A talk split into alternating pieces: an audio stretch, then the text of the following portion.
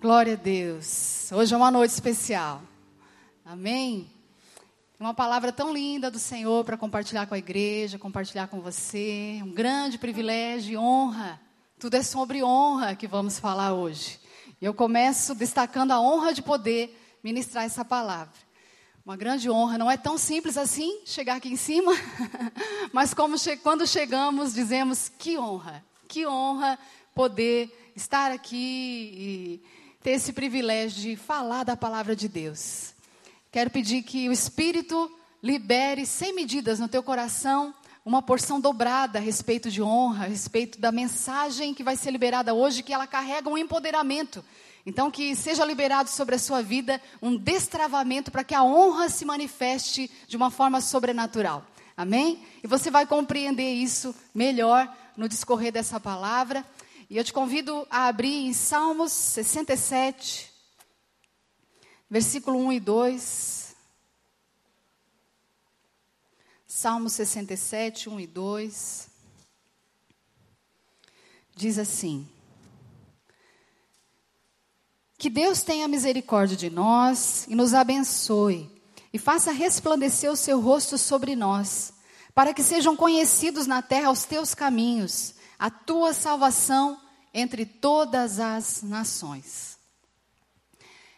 O salmista escreve isso e o versículo 1, ele volta a sua oração não para um pedido pessoal.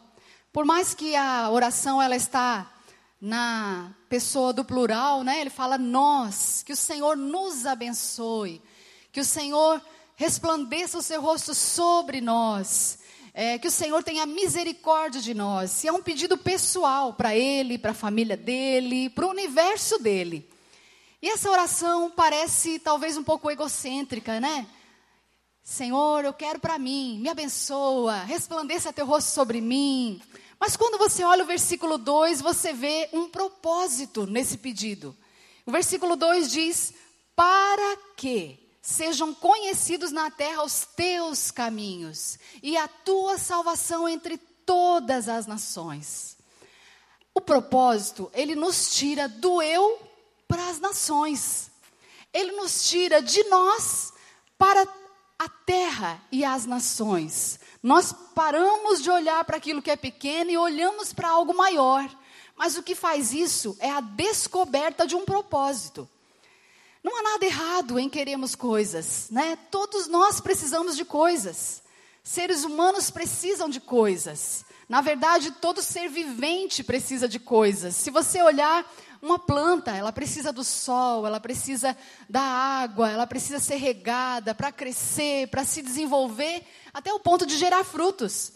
Mas ela não tem possibilidade de suprir para si mesmo a sua necessidade.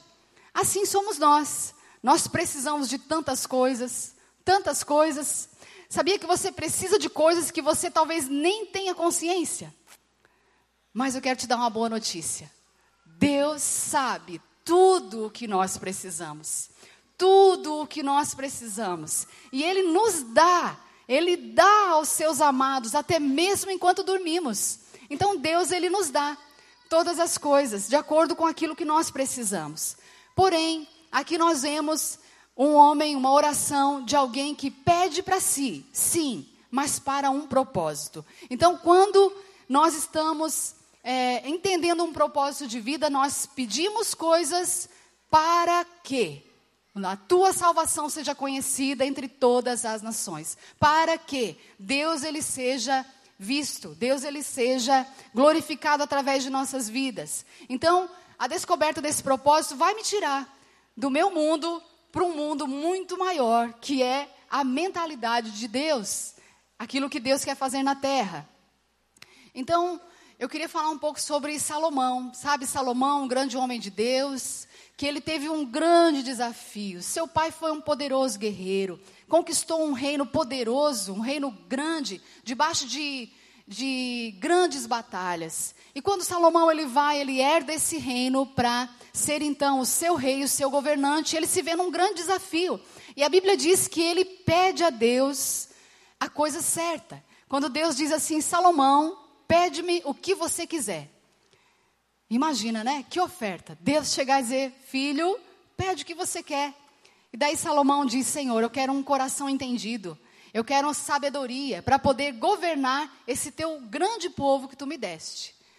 E daí, se você olha em 1 Reis capítulo 3, eu, eu percebi isso, na verdade eu nunca tinha percebido, que Salomão, quando pede isso, ele estava dormindo. Dormindo. Você pode imaginar uma pessoa pedir a coisa certa dormindo? É uma pessoa que dorme pensando no propósito, acorda pensando no propósito, que vive pensando no propósito, que faz todas as coisas pensando, Senhor, qual o teu propósito para mim? O que tu esperas de mim? O que tu queres de mim? E quando vai pedir alguma coisa, pediu a coisa certa. Então, enquanto estamos dormindo, o que está ativado em nós é um inconsciente, não existe uma consciência. Ou seja, quando nós estamos vivendo a nossa vida, fazendo as nossas coisas, Será que é um propósito maior do que nós mesmos que está nos dirigindo? Certifique-se de que a sua vida ela está sendo dirigida por um propósito maior do que os seus desejos pessoais, do que as suas coisas, do que aquilo que você projetou como coisas aqui para essa terra. Qual é o projeto de Deus para a sua vida? Qual é o querer de Deus? Certifique-se disso. Minha vida está sendo dirigida por um propósito maior. Então, pensando nisso, nós vamos falar um pouco sobre recompensas. Quando nós falamos assim, não, né, não precisa, não precisa, não, né, aquela postura assim, não, não, dá para o outro que precisa mais, para mim já está bom, né, já sou tão abençoado, não precisa. Na verdade, todos nós precisamos de alguma coisa. Às vezes, nós falamos uma coisa, estamos querendo realmente aquilo. Nós dizemos que não precisa, mas de coração queremos. Então, nós precisamos assumir que desejamos recompensas. Desejamos sim ter as recompensas, aquelas que o Senhor quer liberar para nós, porque elas vão nos projetar para um destino que Deus tem para nós aqui nessa terra. Quando você vê Davi, ele está lá enfrentando o gigante Golias, isso está em 1 Samuel capítulo 17. Você vai ver um menino, um menino que se dispõe a enfrentar um gigante. Uma história tão conhecida na Bíblia, todos conhecem, mas você vai ver que esse menino, ele se importou com a recompensa. Não sei se você já parou para olhar isso na Bíblia, mas Davi antes dele dizer que ele ia é, enfrentar o gigante, ele perguntou: o que mesmo que o rei vai dar ao guerreiro que derrotar esse gigante? Olha o que está escrito em 1 Samuel 17, 26. Davi perguntou aos soldados que estavam ali ao seu lado: O que receberá o homem que matar esse filisteu e salvar a honra de Israel? Quem é esse filisteu incircunciso para desafiar os exércitos do Deus vivo? Você consegue ver aqui uma pessoa interessada na recompensa? Sim, Davi está interessado na recompensa. E a Bíblia diz que Davi ouve os guerreiros comentarem, e ele vai e pergunta para alguém, de novo, ele já sabia, mas ele perguntou de novo: o que mesmo que o rei vai dar? E ele pergunta uma segunda vez para um outro guerreiro: o que, que o rei vai dar? E daí eles respondem, né? Vocês lembram o que o rei iria dar? Hã? Alguém lembra? Qual era a recompensa para o gigante, para o guerreiro que derrotasse o gigante? Hã? Isenção de impostos para a casa do seu pai, honra para sua família, sua família seria honrada em não precisar mais pagar impostos, casar com a filha do rei, Olha os moços solteiros aí, ó.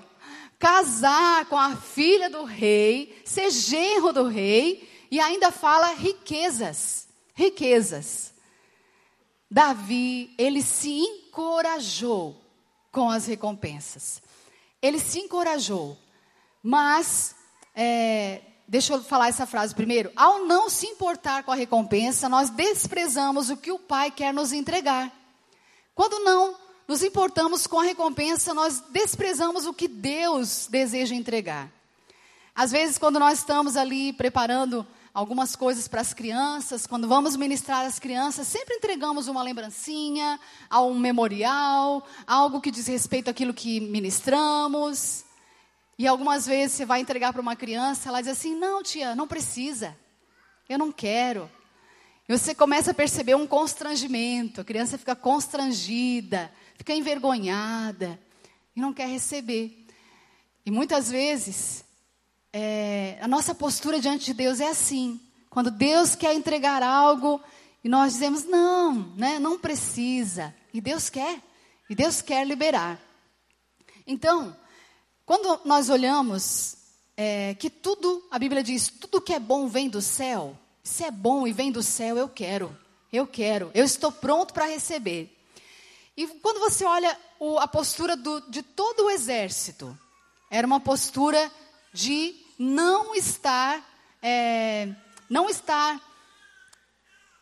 é, encorajado com a recompensa. Todo o exército sabia que havia uma recompensa. Porém, a postura deles era de intimidação, eles estavam retrocedendo, retrocedendo. E Davi ouve aquela oferta e diz: Não, eu vou, eu vou. Mas só que Davi, ele se, ele se entusiasma ele se. É, ele está ali para se entusiasmar através da recompensa. Mas o que está valendo para ele é a sequência do versículo, quando ele diz: Quem é esse filisteu incircunciso para desafiar o exército do Deus vivo? O que está valendo para Davi, ele se, ele se encoraja com a recompensa, mas o que está valendo para ele é a honra do exército de Israel. O que está valendo para ele é, o exército de uma nação representa a honra daquela nação. E a honra de Israel estava acuada. A honra de Israel estava amedrontada. E Davi diz: Quem é esse filisteu incircunciso que está desafiando o exército de Israel? Sim, eu quero, eu quero as recompensas, mas o que eu quero é a honra do plano de Deus aqui nessa terra. O que eu quero é que se cumpra o propósito de Deus aqui nessa terra. Então você vai ver um exército inteiro intimidado e você vai ver um, uma pessoa, um jovem encorajado pela recompensa. Um jovem. A recompensa gera encorajamento quando a verdadeira motivação é honrar o céu. A recompensa vai gerar encorajamento, mas precisa algo antes disso: uma verdadeira motivação de honrar o céu. A motivação destaca pessoas. A motivação do coração destaca pessoas para um propósito, destaca pessoas para uma obra, destaca pessoas para um desafio. É a motivação do coração que faz isso. Por isso você vê pessoas chegando, muitas vezes tão novinhas ainda na fé, novinhas na sua caminhada, mas que são destacadas, porque a motivação do coração está correta diante de Deus. Então, Davi ele foi destacado nesse momento, e você sabe a história. Ele vence aquele guerreiro, ele defende a honra da sua nação, e ele realmente tem as recompensas. E ele não só foi genro do rei, como ele foi rei da sua própria nação, anos à frente. É, então, todo homem e mulher de Deus precisa ter algo que o encoraja a enfrentar gigantes. Qual é a honra que Deus te deu para defender? Qual é a honra que Deus te deu, te deu para guardar? Qual é o gigante que você está disposto a enfrentar para defender a honra dessa situação? Se tem vida, tem propósito. Se estamos vivos, há um propósito de Deus. E o propósito de Deus nos leva a sermos gigantes. O propósito de Deus faz você virar uma águia para defender aquilo que é o projeto de Deus para você. Então, que nessa noite o Espírito Santo possa ativar em nós, na nossa vida, esse encorajamento de enfrentar gigantes por causa da honra que Deus nos deu para defender. Deus deu uma honra para que nós estejamos defendendo. E eu quero falar dessa recompensa conquistada através da honra.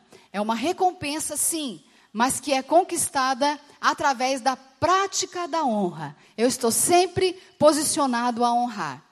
Essa palavra honra, ela tem origem no grego com a palavra time, que significa valorização, apreciação, estima, respeito.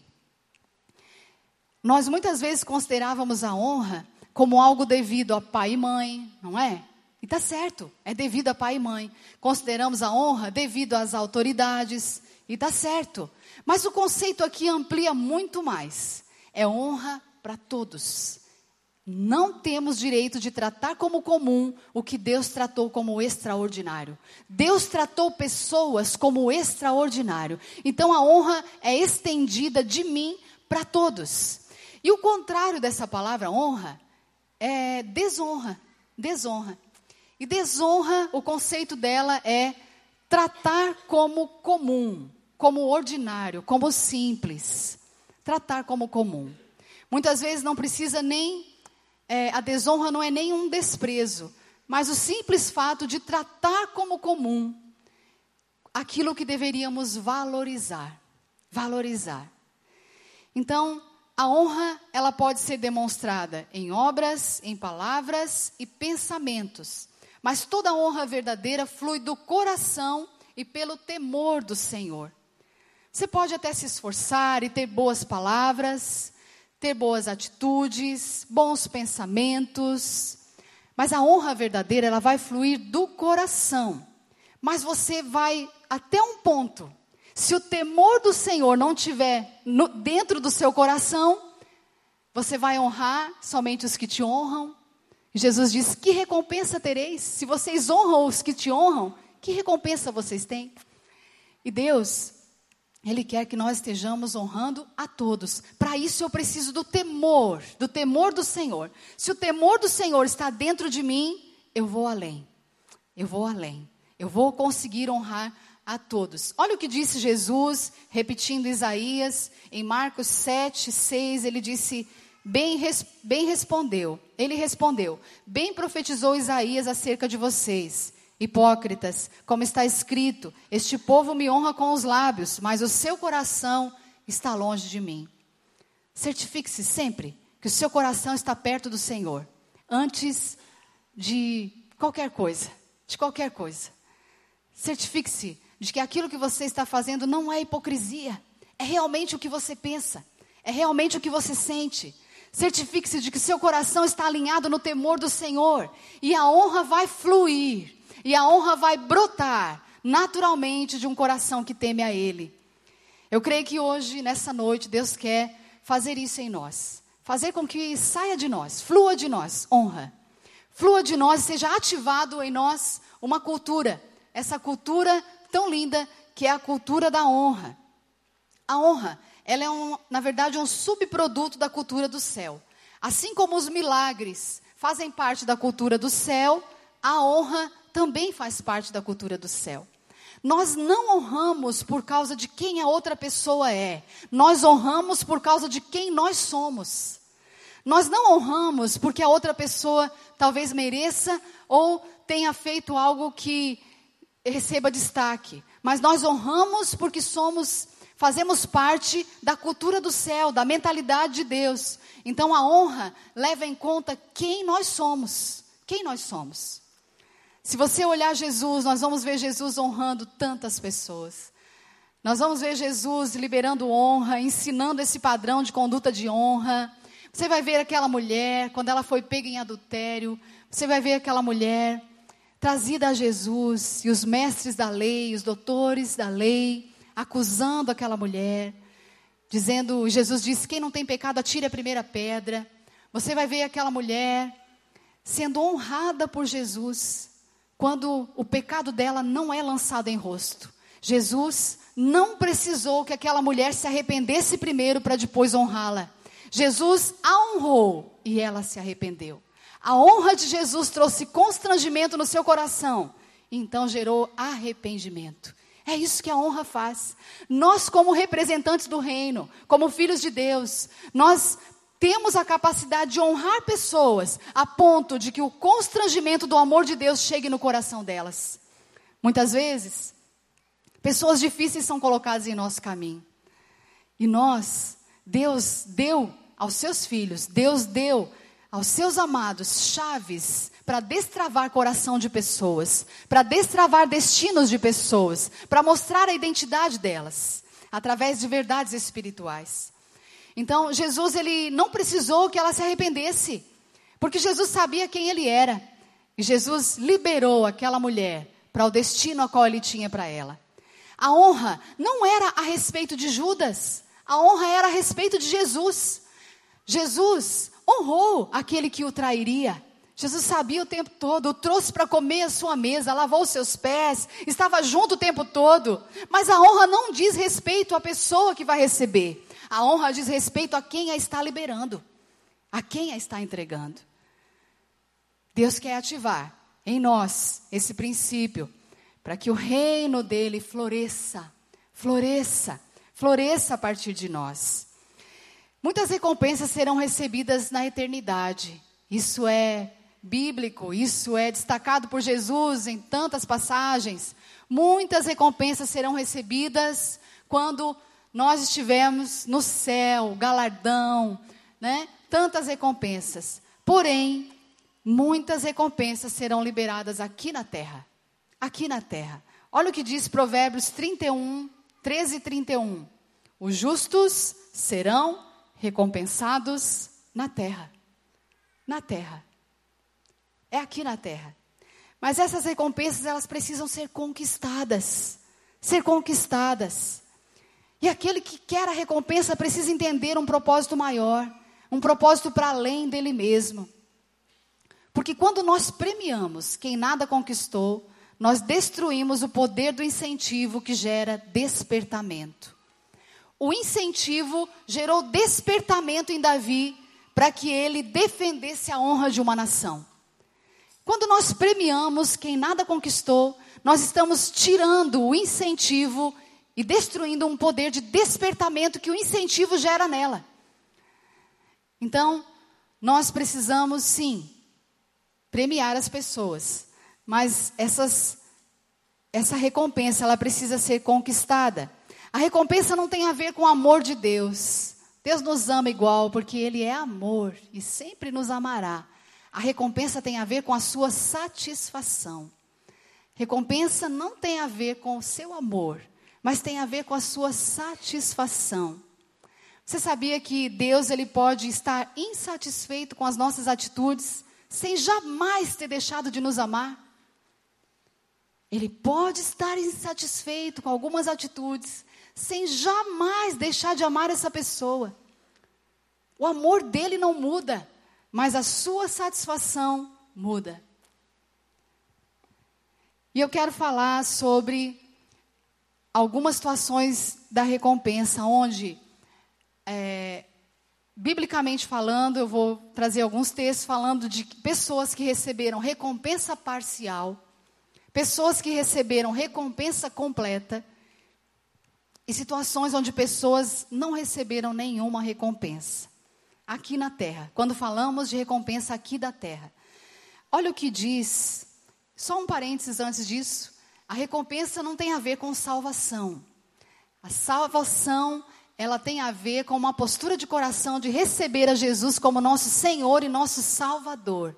Agora, a recompensa tem a ver com é, a liberação de um destino que Deus tem para nós nessa terra, viver em prosperidade, viver o melhor de Deus, ser recompensado aqui na terra. Então eu quero falar sobre recompensa parcial. Olhe comigo o que diz Marcos, no capítulo 6, no versículo 5. Jesus está em Nazaré, a terra onde ele foi, ele cresceu. E olha o que diz: E não pôde fazer ali nenhum milagre exceto impor as mãos sobre alguns doentes e curá-los. Jesus está em Nazaré e nesse lugar, aquelas pessoas começaram a olhar para ele: não é esse o carpinteiro, filho do José e da Maria? Não é esse aquele que as suas irmãs estão entre nós? Olham para Jesus como um homem comum. E a Bíblia diz que ele não pôde fazer ali muitos milagres. Não é que ele não quis, ele não pôde. E diz que, exceto impor as mãos sobre alguns doentes e curá-los. Uma recompensa parcial. Jesus não fez ali milagres extraordinários, não fez ali grandes coisas, não fez ali coisas que deixassem as pessoas maravilhadas, mas impôs as mãos sobre alguns enfermos e os curou. ele liberou naquele lugar uma recompensa parcial, uma recompensa que foi parcialmente liberada. Por quê? Olha o que diz o versículo 4. Jesus lhes disse: só em sua própria terra, entre os seus parentes e em sua própria casa, é que um profeta não tem honra. Um profeta não tem honra. Jesus não foi honrado entre aqueles que o viram crescer. Sabe, quando nós não reconhecemos o que Deus está fazendo, não reconhecemos aquele, aqueles a quem Deus enviou, muitas vezes existem pessoas que recebem suas recompensas, mas não as recebem plenamente. Não recebe completamente. Isso está ligado a uma postura de coração. A uma postura de coração no entendimento do propósito de vida. E eu quero falar sobre uma, um cenário onde não houve nenhuma recompensa. Nenhuma recompensa, por mais que houvesse esforço. Isso é bom que nós estejamos alertas a situações assim. O povo de Israel foi liberto do Egito e saiu rumo ao deserto. E a promessa era uma terra prometida, uma terra que mana leite e mel, uma terra de abundância. E você vê a presença de Deus estava ali. Existia uma nuvem, existia uma coluna de fogo. Quando se movia, eles sabiam que Deus estava dirigindo e eles seguiam. Existia a presença de Deus e a condução de Deus. E era o povo de Deus. Mas se você vai olhar, você vê condutas que não traziam satisfação a Deus. Você vai ver o povo, em alguns momentos, pedindo para voltar para o Egito. Você vai ver o povo murmurando da comida, do líder, das situações. E você não vê Deus manifestando nada. E às vezes nós pensamos assim: aquilo que fazemos hoje já vai repercutir amanhã. Mas você vê o povo caminhando no deserto com esse padrão de conduta e nada acontece. Mas todos nós caminhamos para momentos definidores na nossa vida. Aquele povo estava caminhando, quando chega nas fronteiras da terra prometida, Moisés manda 12 espias olhar a terra, e diz a Bíblia que quando eles voltam, dez deles voltam intimidados, amedrontados. E a Bíblia diz que todo o povo seguiu após o conselho deles e começaram a reclamar. Todo o povo entrou naquele estilo de pensamento, porque uma mentalidade se formou durante esse tempo. E no momento definidor, eles não estavam preparados para assumir a postura certa de coração.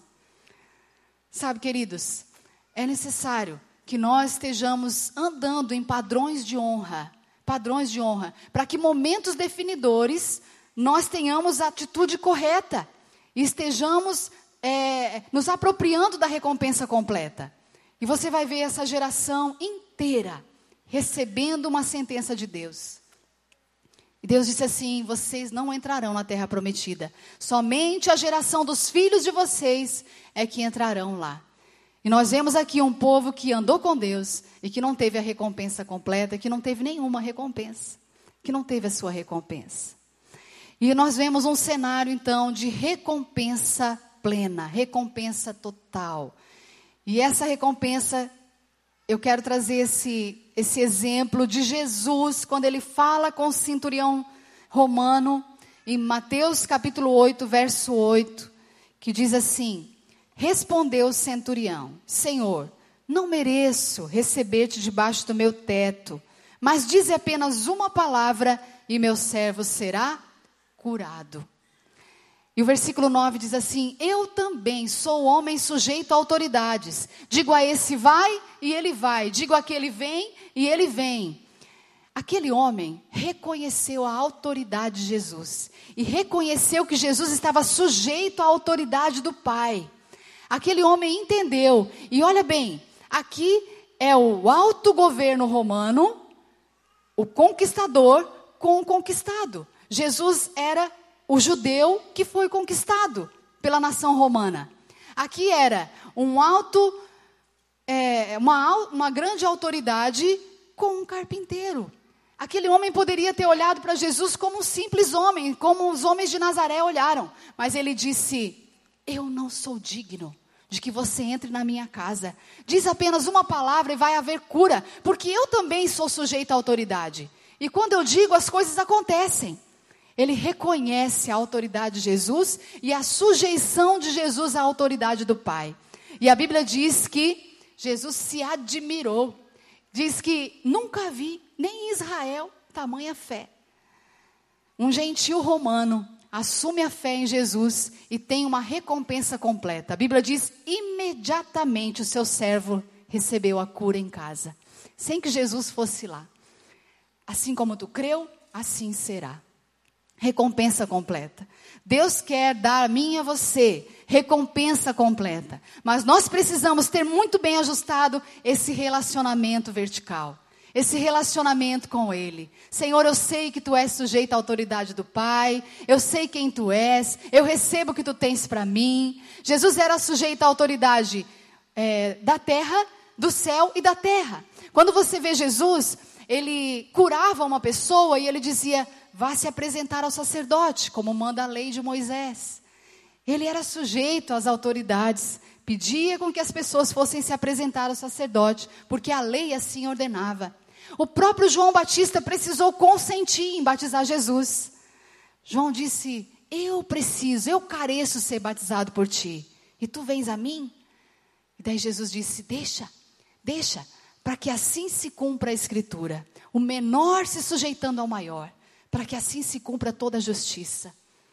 Jesus, ele nos dá o exemplo de honra e de submissão plena. Isso diz respeito ao nosso relacionamento vertical. E agora eu quero falar, caminhando para o fim dessa palavra, eu quero falar sobre a honra horizontal. A honra nos nossos relacionamentos pessoais. Sabe, a honra, ela tem a ver com você tratar todas as pessoas como se elas fossem Jesus. Dá uma olhada para a pessoa do seu lado. Você vê Jesus nela? Todas as pessoas como se elas fossem Jesus. Ou você tratar essa pessoa como se você fosse Jesus, como Jesus a trataria. Uma das duas posturas a gente precisa assumir. Ou eu trato como se ela fosse Jesus, ou eu trato como Jesus a trataria. Com valor, com muito valor. Com muito valor. Olha o que diz Mateus 10, 41, 10, 40. Quem recebe vocês, recebe a mim. E quem me recebe, recebe aquele que me enviou. Jesus está nas pessoas. Jesus, ele está de uma forma tão simples, mas tão maravilhosa em cada pessoa. E olha na sequência, versículo 41 e 42. Quem recebe um profeta, porque ele é profeta, receberá recompensa de profeta. E quem recebe um justo, porque ele é justo, receberá a recompensa de justo. Se alguém der, mesmo que seja apenas um copo de água fria, a um destes pequeninos, porque ele é meu discípulo, eu lhes asseguro que não perderá a sua recompensa.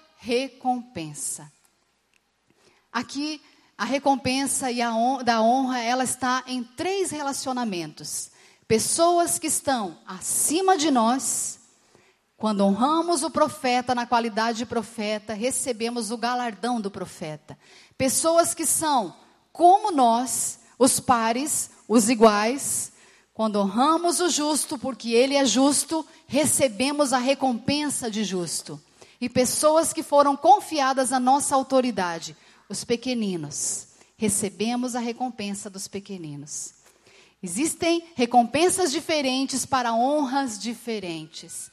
E aqui eu quero destacar cada uma dessas três. A primeira é a honra aos profetas, a honra às autoridades. Isso nós muitas vezes aprendemos desde pequeno, né? E é tão bonito. Muitas vezes quando você vê, se vier aqui na frente um filho honrar um pai, é tão lindo quando você vê palavras de gratidão, palavras verdadeiras, um filho honrar uma mãe, né? É tão lindo. E aqui, a, a honra às pessoas que estão acima de nós, biblicamente falando, nós podemos é, considerar quatro tipos de autoridades: a autoridade civil, a autoridade social, que são os chefes, os patrões, os professores, os líderes na sociedade, a autoridade familiar e a autoridade eclesiástica, eclesiástica, aqueles que representam a igreja. É, quando nós consideramos então hierarquias, nós precisamos avaliar a nossa mentalidade. Olhe só essas duas frases. O escravo, ele faz o mínimo requerido. O servo faz o máximo potencial. O escravo tem que fazer. O servo quer fazer e procura oportunidades. Na posição de é, honrar pessoas que estão acima de você, qual é a mentalidade que você tem? Sabe, na sua casa, muitas vezes quando você está fazendo algumas coisas, a sua mentalidade é de eu tenho que fazer ou eu quero fazer e procuro oportunidade de fazer o melhor. No seu trabalho, na, na igreja, no ministério, quando você está servindo, eu tenho que fazer ou eu quero fazer e busco oportunidades de fazer e cada vez fazer melhor. A honra, a autoridade, faz com que você encontre um discipulador. Você encontra. Você procura aqueles que vão te melhorar. Você procura aqueles que você sabe sim que tem mais unção que você, que pagam um preço maior que você, que sabem, que você sabe que ele tem algo a acrescentar na sua vida. A honra nos, nos coloca, a honra a pessoas que estão acima de nós, nos coloca numa postura de humildade, de receber daquela pessoa aquilo que ela tem para acrescentar para nós. E vai além da obediência. Vai além da obediência. Não é somente obediência, mas é valorização, é respeito, é estima, é você valorizar a tal ponto que você reconhece a missão daquela pessoa e valoriza a missão dela e se sujeita naquela missão. Então, quando honramos aqueles que estão acima de nós, nós temos a recompensa de promoções e prosperidade. Prosperidade. Sempre que você honrar pessoas que estão acima de você, portas se abrirão para você. Você vai ter promoções, você vai ter, você vai ser próspero, você vai ter o melhor. A honra para pessoas que estão acima de nós nos faz entregar o máximo do nosso potencial e gera um ambiente de excelência. Essa casa é comprometida com a excelência, porque a equipe que trabalha aqui está comprometida em honrar o líder dessa igreja, que tem um padrão de excelência aqui para honrar os céus. A liderança da nossa igreja tem uma, tem uma, é, tem uma visão de, de excelência. E nós estamos juntos nessa visão de excelência. E eu sou desafiada todos os dias a dar o meu melhor, a aproveitar as oportunidades para sempre entregar o meu melhor. E nisso, quando eu vejo que o meu coração ele quer ficar escravo, eu digo: não, eu sou servo.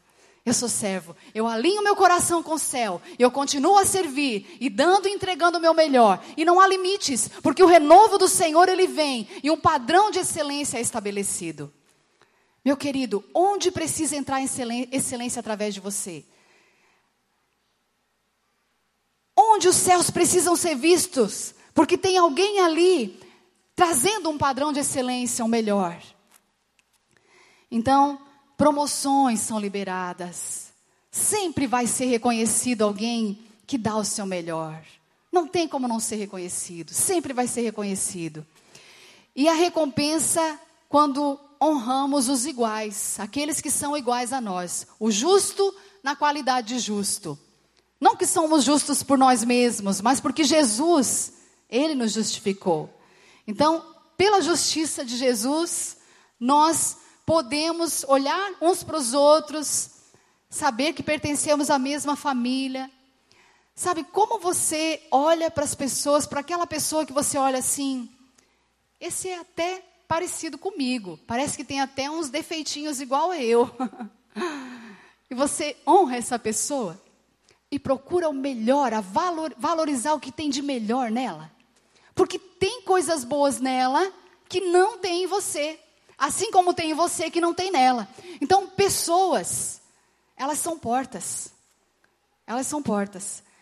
Não considere comum aquilo que Deus considerou extraordinário. As pessoas não são comuns. Deus depositou tesouros, Deus depositou joias, Deus depositou diamantes, ouro em cada pessoa. Agora nós precisamos achar, encontrar, procurar e achar. A honra aos iguais faz você ter sempre bons olhos. Jesus disse: se os teus olhos forem bons, todo o teu corpo terá luz, será iluminado. Mas muitas vezes os olhos não são bons e acham defeitos e acham tão rapidamente os defeitos. Mas Deus, Ele quer que a gente olhe com olhos bons, trazendo à luz as qualidades, trazendo à luz tudo que é bom que Ele mesmo colocou nessa pessoa. Não temos o direito de tratar como comum o que Deus tratou como extraordinário. E a recompensa dos relacionamentos, a recompensa do, da honra ao justo, são bons relacionamentos e conexões divinas. Conexões divinas. De repente, uma pessoa comum abre uma porta extraordinária para você. De repente, uma pessoa igual, que está junto com você, ela te dá uma ideia, ela te dá uma chave, ela te dá um caminho, mas isso você reconhece, você conseguiu perceber, porque você está valorizando aquilo que ela está falando, está valorizando aquilo que ela está liberando. Então, bons relacionamentos e conexões divinas. E para encerrar, eu quero falar sobre a honra aos pequeninos. Os pequeninos. Todos nós temos pessoas sujeitas a nós. Todos, em algum momento, Talvez você não é uma pessoa de liderança de uma empresa, de uma escola, mas você vai no mercado, você vai comprar alguma coisa, você tem o poder aquisitivo e naquele momento quem está te atendendo está ali para te atender. Enfim, em tantos momentos da vida, todos nós temos os pequeninos. Verdadeiros pais desejam que os filhos vão muito além deles mesmos. E é, esse, é essa a motivação.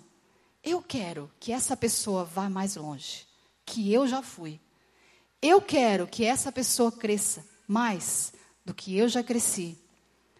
Não há inveja, não há disputa, não há não há competição, não há desejo de querer ser maior ou menor, não há comparações, porque esse não é o padrão do reino.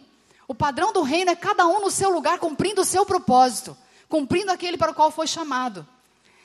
Então, quando eu honro os pequeninos, eu crio espaço para opiniões divergentes, eu permito que as opiniões possam ser liberadas. Quando honramos os pequeninos, nós abrimos espaço para o crescimento daqueles que são menores e que talvez cresçam mais que nós.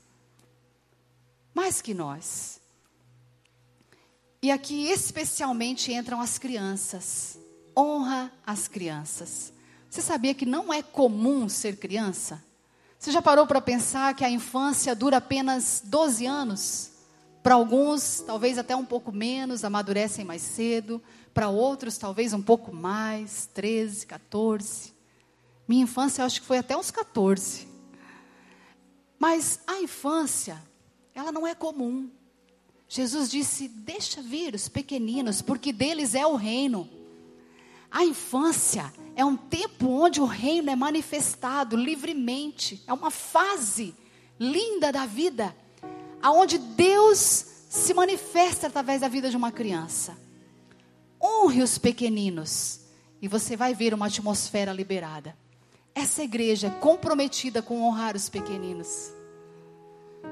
Essa igreja é comprometida com honrar as crianças. Por isso nós temos aqui uma atmosfera do céu sempre. Talvez você que não é pai não está vendo, mas o melhor sempre é servido, é oferecido, é ministrado para as crianças aqui ao lado, sempre. Quem são os pequeninos que você precisa honrar? Quem são as crianças? Espaço para que elas orem, espaço para que elas liberem uma palavra de Deus, de fé. As crianças precisam ser honradas e valorizadas como agentes do céu aqui nessa terra porque Deus colocou isso nelas. Nós fizemos aqui o curso Encaixe, que, foi, que é um curso para despertamento vocacional das crianças, dos dons e talentos das crianças. E é tão lindo ver. Você sabe que tem crianças que querem ser pastores, eles já falam de pequenos, que querem pregar, que querem fazer tantas coisas, mas muitas vezes a vergonha os impede, mas eles querem. E sabe quem que vai lançá-los? Nós. Nós. A igreja, você, pai e mãe.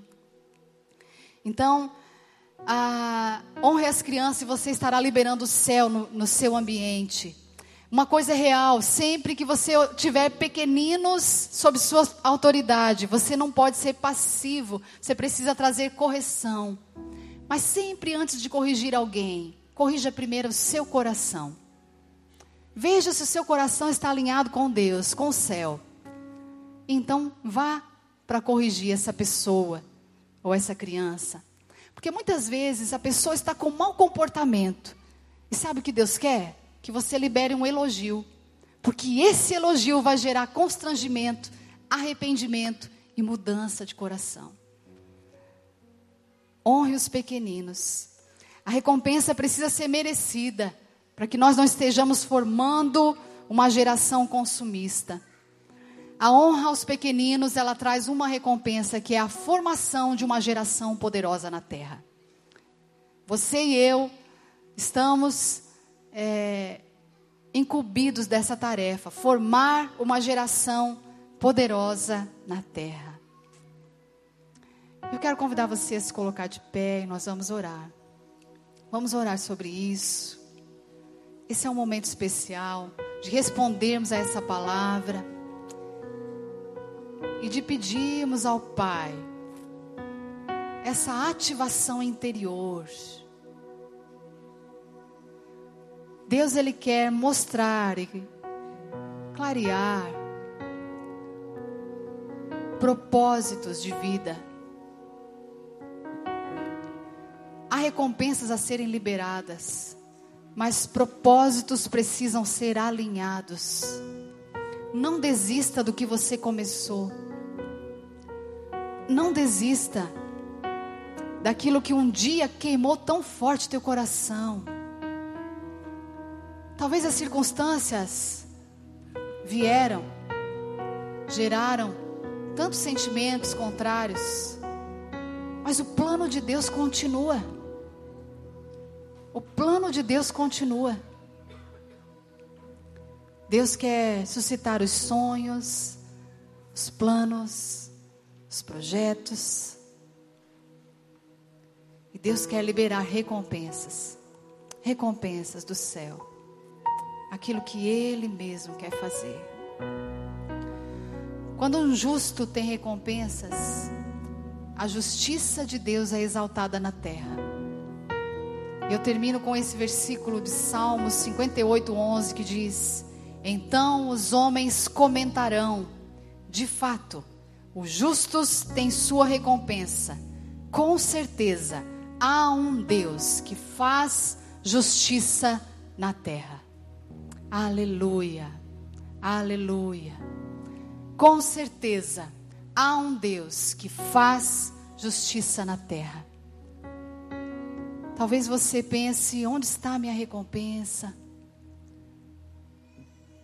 Como o Senhor está me recompensando?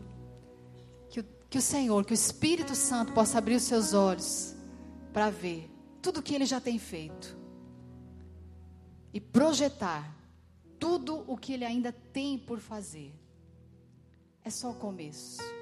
Os melhores anos estão por vir. Os melhores planos estão por acontecer. O melhor de Deus ainda